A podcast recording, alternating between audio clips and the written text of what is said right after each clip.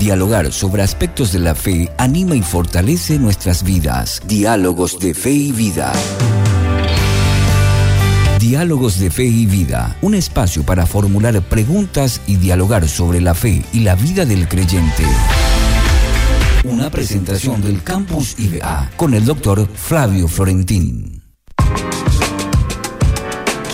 15 con un minuto y él ya está aquí con nosotros, el esperado de todos los días viernes. Digo esperado porque con él siempre terminamos aprendiendo un montón y se trata del profe Flavio, Flavio Florentín. ¿Cómo estás? es como un trabalengua su, su nombre. ¿eh? Sí, sí, sí. Mi apellido es Flavio y mi apellido es Florentín. Mi nombre es Flavio y mi apellido es Florentín. Entonces Flaflo nomás hay que decir. Flaflo. Bueno, el doctor Flaflo está con nosotros el día de hoy. ¿Qué tal? ¿Cómo estamos? Estamos súper bien, ya a, pasos nada más de terminar y otra vez el mes de abril, ¿eh? Sí, así es. Contento porque se vino una buena, buena lluvia, buena lluvia, ¿no? Una bendición. Y hacía falta. Hacía falta.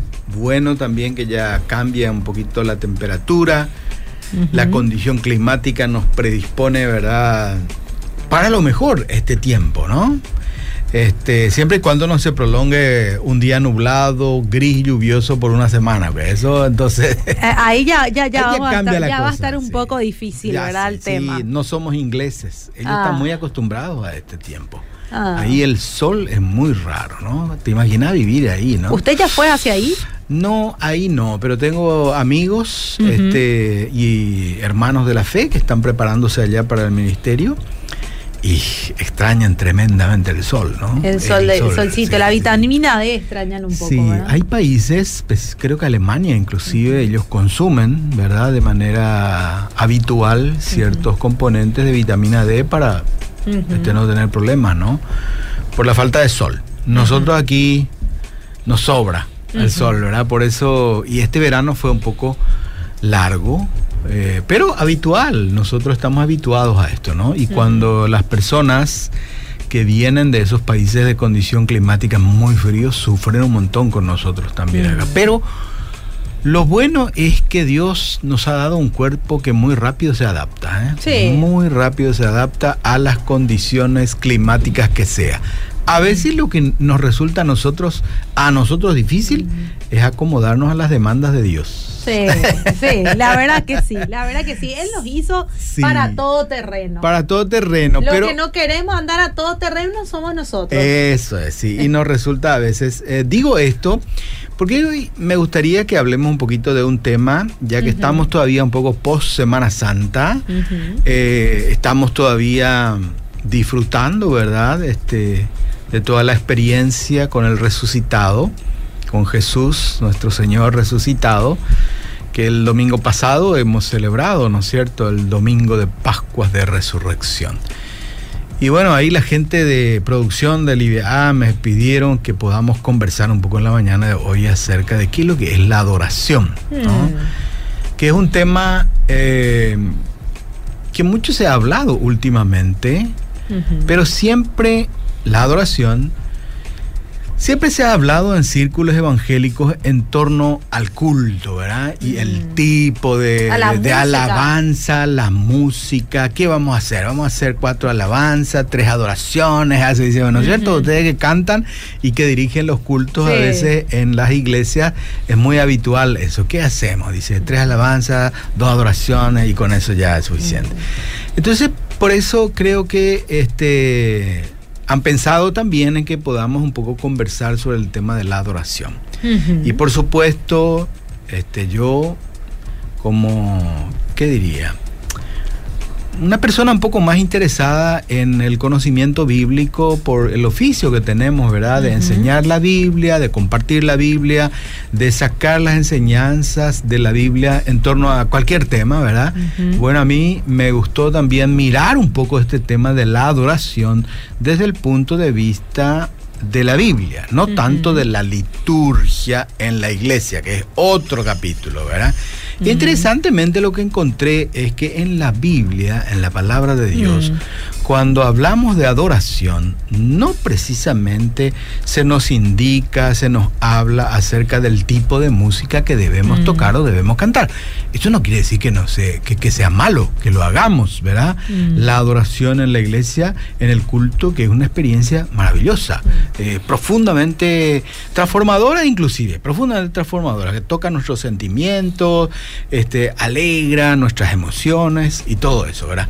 Pero, ¿qué nos dice la Biblia con respecto a la adoración? Ese es un poco lo que me gustaría que conversemos un poco en eso. Conversemos en esta noche. Conversemos, me Con encanta. respecto a La ese- gente ya puede conversar con nosotros también. Bueno, y vos 0972 también, vos 200 también, ¿verdad? Por 400. supuesto, vos también con respecto al tema de la adoración, ¿verdad? Bueno, a vos te gusta nosotros- cantar, ¿verdad? A nosotros se nos enseñó que A la ver. adoración es un estilo de vida. Oh, que no se qué trata, bueno, que no se bueno. trata solo de música. Muy bien. Incluso cuando pasó lo del sacrificio, por ejemplo, de. Abraham a Isaac, él dijo, iremos, adoraremos y volveremos. Ah, y no se bueno. trataba de, de- de- de música, ¿verdad? Pero se usted, trataba de... con, usted debería un Pasa que me encanta este un- tema de un oración. viernes, un viernes yo me voy a sentar y usted va a dar la clase. Ah, Ay, bueno, Yo, le voy a hacer preguntas. Pero no voy a hacer tanto así como usted, ¿eh? No soy No, no. una profesora. No, por usted. favor, por favor, no, no se trata de eso, se trata de que conozcamos la Biblia Sí. y sepamos un poco lo que la Biblia dice, ¿verdad? Tampoco yo vengo aquí como un experto en ese Nada. tema, solamente una persona que, bueno, me gustó el tema, o sea, Mm. me asignaron el tema, mejor Ajá. dicho, y me puse a investigar sobre eso. Lo que encuentro yo en la Biblia es que la adoración en la Biblia, interesantemente, es postrarse, inclinarse, bajar la cabeza hasta el suelo, inclusive. Es de uso frecuente esta experiencia, esta forma de adoración, tanto en el. Antiguo como en el Nuevo Testamento.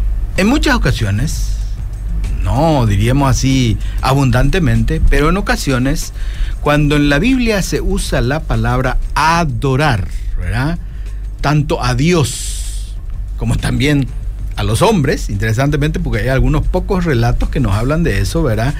Incluye este, este ejercicio, diríamos así, de adoración, incluye aspectos que tienen que ver con el reconocimiento. Yo reconozco a alguien como una persona de mayor autoridad que yo y por eso le atribuyo cierta autoridad y mi demostración de que lo reconozco y de que le atribuyo autoridad, inclino mi cuerpo, me postro mi cuerpo y me hago disponible a esa persona para lo que esa persona quiere de mí.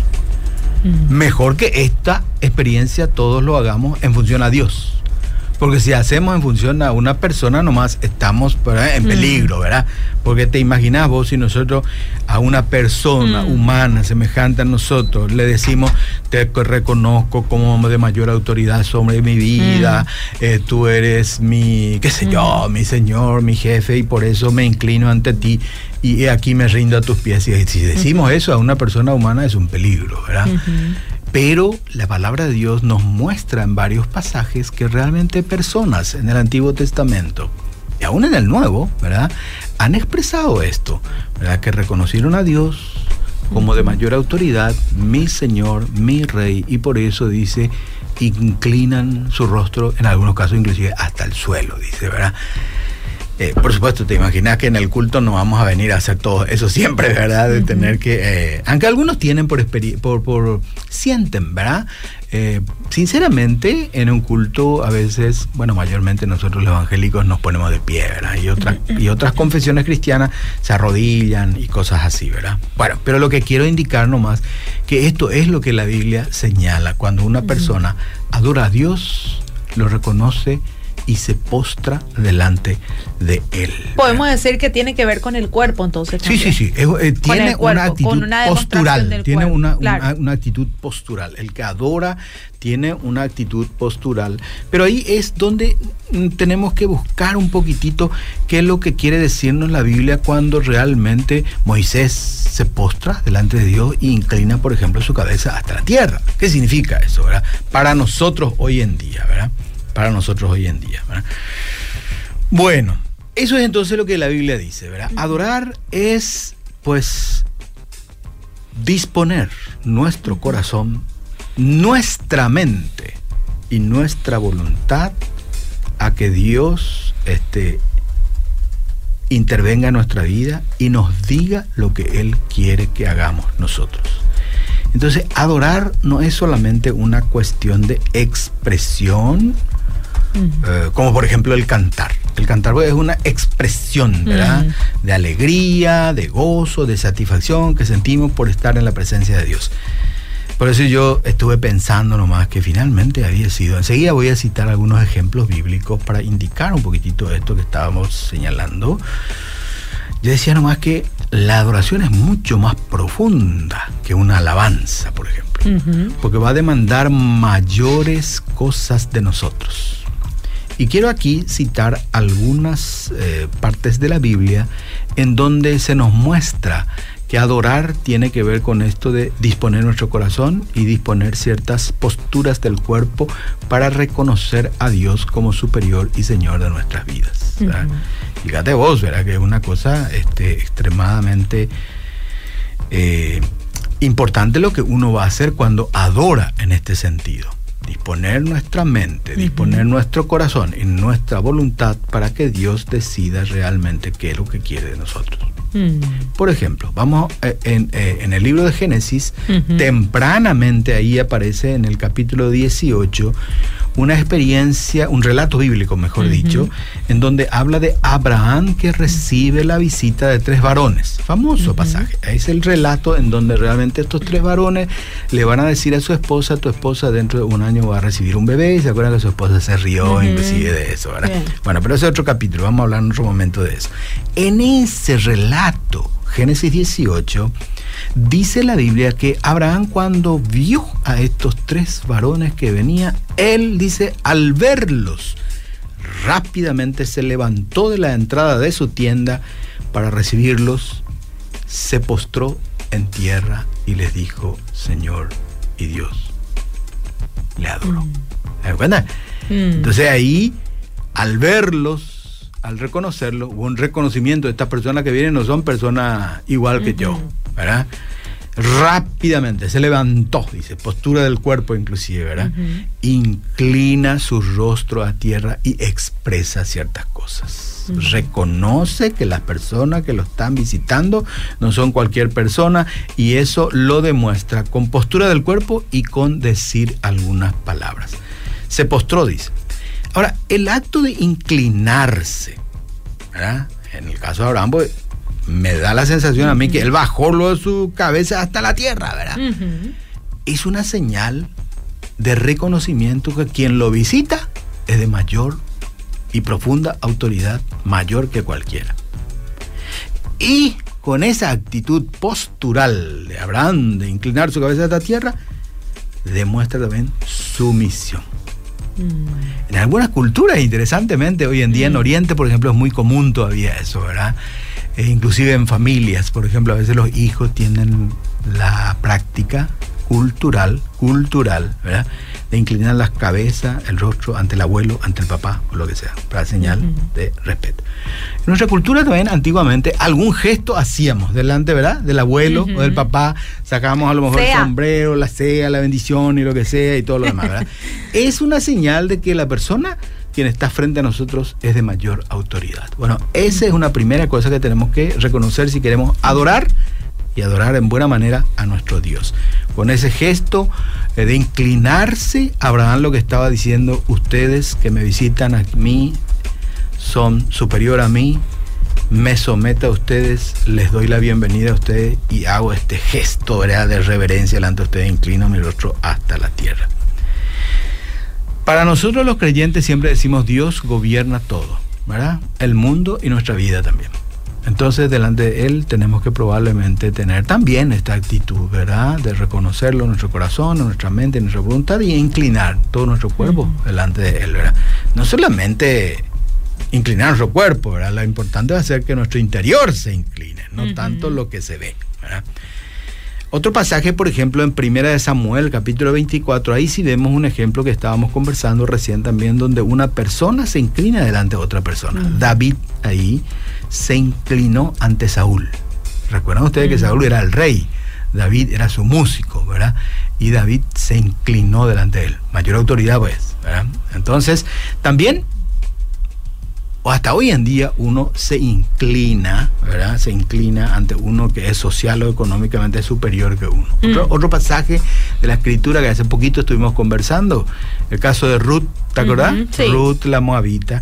Dice un relato también en el capítulo 2 de Ruth, ¿verdad? Que ella, esta mujer Ruth, se inclinó hasta el suelo, dice el relato bíblico, en señal de respeto y le preguntó a vos, que después fue su marido, ¿verdad? ¿Por qué sos tan bondadoso conmigo? Dice, ¿verdad? Pero fíjate, vos, antes de hablar, inclinó su cabeza hasta la tierra. Ella reconoció. Ella reconoció mayor autoridad. Mm. Otro relato, pero este es simpático, pero le complicó la vida a José también. Mm. Todos sabemos, creo que la historia de José, un soñador, ¿verdad? Pero dentro de las cosas que soñó José está ese famoso pasaje en donde despertó un poco la envidia y el resentimiento de sus hermanos, porque él les dijo a sus hermanos, mire, yo soñé, dice, que estábamos en el campo juntando gavillas, dice, y resulta que en medio del campo donde estábamos juntando, este, hacíamos manojos, ¿verdad?, de las gavillas. Supongo alguna paja o trigo a lo mejor. Y dice, y mi manojo, dice, se levantaba y quedaba derecho, mientras que los manojos de ustedes se inclinaban alrededor mío y se inclinaban ante mí, dice, ¿verdad?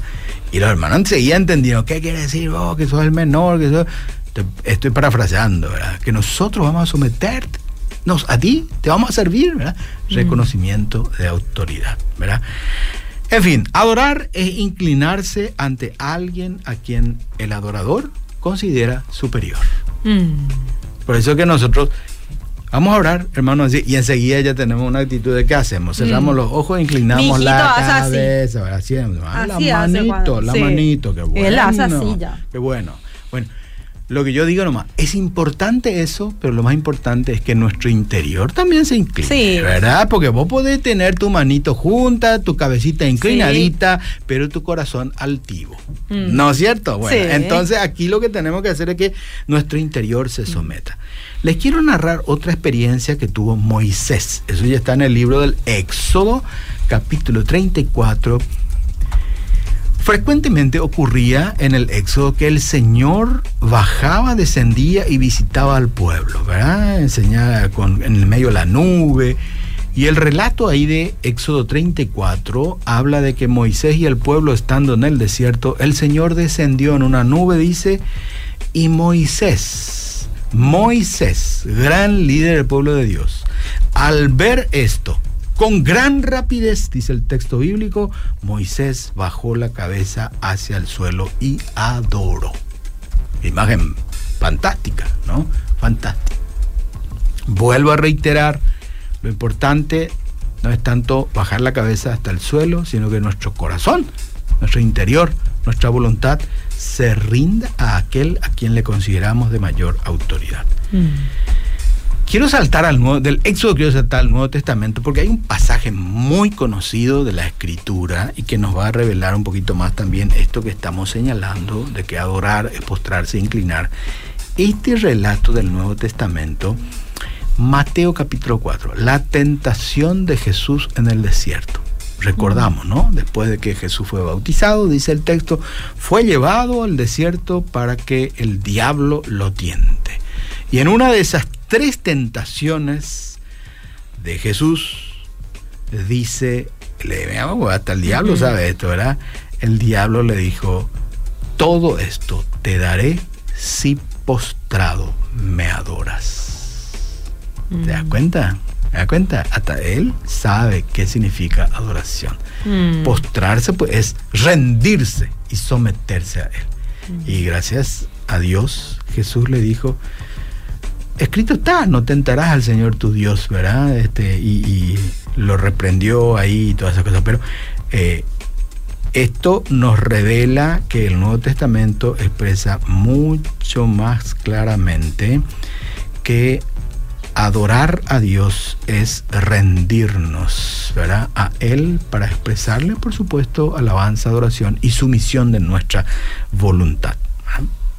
Otro relato del Nuevo Testamento de Juan 4, en donde ahí Jesús dialoga con la mujer samaritana. Mm. Recordemos ese pasaje. Sorprendidos los discípulos porque Jesús estaba hablando con una mujer. ¿Qué pasa aquí? Jesús hablando con una mujer y encima samaritana.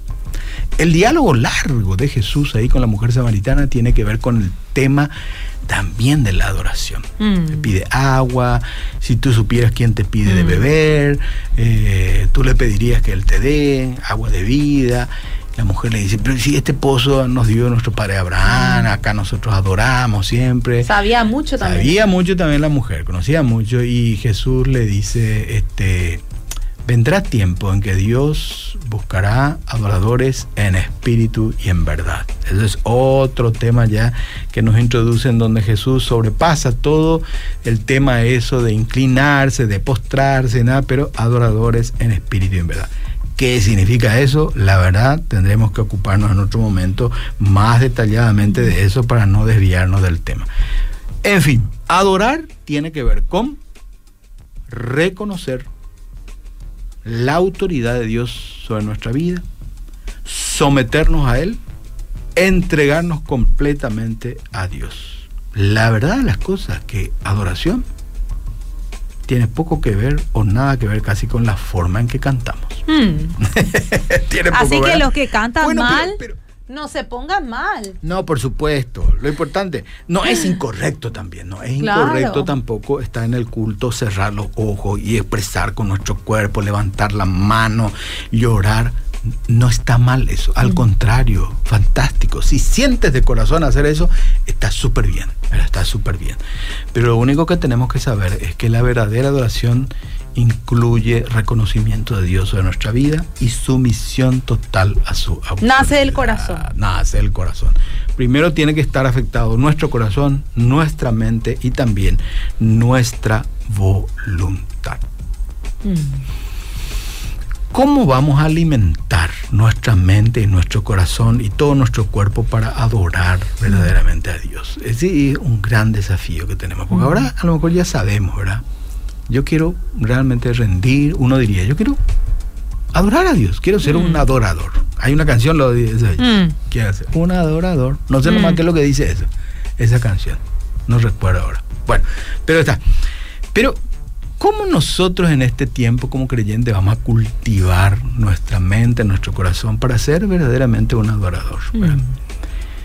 Y la verdad de las cosas que en la Biblia poco nos indica ¿qué tenemos que hacer así mm. externamente? ¿verdad? No nos dice tenés que levantar la mano, tenés que inclinar tu cabeza, cerrar tu ojo, postrar tu cabeza. Poco de eso nos dice, ¿verdad? Lo que sí la Biblia nos indica es que realmente hay que eh, trabajar con nuestro interior, ¿verdad? Con nuestro corazón, con nuestra, lo que pensamos y lo que hacemos a favor o no de los demás. Ahí yo pensé que puede ayudarnos muchísimo el Salmo capítulo 15. Es un salmo breve, cinco versículos, uno puede leer y releer detenidamente y nos enseña muchas cosas, porque ese salmo, el salmista se pregunta y dice, Señor, ¿quién entrará en tu santuario para adorar? Y ahí expresa el mismo salmo ciertas condiciones de vida que tenemos que tener para realmente ser un buen adorador. Y ahí, por ejemplo, menciona el limpio de manos, de corazón puro, que no es vanidoso, que sabe amar. Entonces lo que yo digo, tenemos que anhelar una integridad de vida. Integridad de vida. El que es sincero consigo mismo y con el otro y hace lo recto y busca el bien, ese va a poder siempre adorar correctamente mm. a Dios. ¿Me entienden? Entonces, por esa razón, lo que yo digo, no es conveniente ir al culto a adorar a Dios y ahí hacer ciertas demostraciones posturales. O declarar grandes cosas, o inclinar su rostro, o zapatear, o lo que sea. No, antes de eso es mejor que tu vida sea íntegra. Que seas sincero contigo mismo, con Dios, y que busque hacer lo recto y lo correcto. No quiere decir que no, si estás en falta no hay que ir al culto, hay que ir al culto, pero Dios es un Dios que perdona. Tenemos que arreglar cuenta, ¿verdad? Mm. Pedir perdón, eso es su misión, rendirse ante Dios. Y bueno, lo otro que este salmo dice es que no hablan mal, cosas malas de su prójimo, dice, ¿verdad? Entonces el que domina su hablar sobre los demás, ese va a ser un buen adorador también. Recuerda que en los diez mandamientos inclusive mm. dicen, no, dirá falso testimonio, ¿verdad? Contra tu prójimo y todo. Y este salmo vuelve a rescatar eso. Podemos y vamos a ser unos buenos adoradores, adoradores, si dominamos nuestro hablar sobre los demás. No calumnia con su lengua, dice, ni habla mal de sus amigos, dice ahí este salmo. La otra cosa interesante, y esto es bueno también, cumple sus promesas, dice. Uh, alguien que va a adorar y que pueda adorar sinceramente a Dios es alguien que cumple su promesa. Tiene que ser de palabra. Ahí, claro, aunque te cueste, aunque vos pierdas con lo que prometiste, cumplí. Así es, cumple sus promesas aunque salga perjudicado. A eso apunta la Biblia. ¿Por qué tengo que salir perjudicado? Porque sos hijo de Dios y quieres ser mm. un ferviente adorador. Y finalmente, interesantemente, dice también este salmo que para ser un buen adorador uno tiene que tener un comportamiento recto en el uso de las finanzas. Mm. No presta con intereses o con lo que sea, ¿verdad? Hace uso correcto, No, no se aprovecha de su finanza para realmente él quedar bien y dañar a los demás. Así que, bueno, esto mm. tenemos que intentar entender y más que entender, hacer buscar, ¿verdad? Que nuestra vida realmente sea una vida que se somete a Dios, que reconoce a Dios como autoridad, ¿verdad? Que nuestro corazón sea sumiso y obediente a Dios y que toda nuestra voluntad se rinda a Él. Y para eso lo mejor que podemos hacer es pues ocuparnos de tener una vida íntegra delante de Dios, delante de nosotros mismos y delante de los demás. Trabajemos en eso, trabajemos en eso. ¿eh? Hay que trabajar. Mira, y curiosamente no dice nada de inclinar ni, nada de esto. ¿eh? todo tiene que ver con el corazón acá. Todo tiene que ver. Con la actitud del corazón. Por eso yo digo que es importante, porque de pronto después uno quiere ser quiere ser profundamente adorador y se pone a inclinarse nomás todo el tiempo, ¿verdad? Y su mm. corazón es valioso. Y había sido toda su vida, estuvo equivocado, ¿verdad? Eh, había sido nunca adoró. Nunca adoró, puede ser, puede ser. bueno, muchísimas gracias. Un placer, un placer. Hasta la próxima. Sí, hasta la próxima. Nos vemos el próximo viernes. Diálogos de Fe y Vida, un espacio para encontrar respuestas y crecer juntos en la fe será en otra edición con el doctor Flavio Florentín, una presentación del Campus IBA.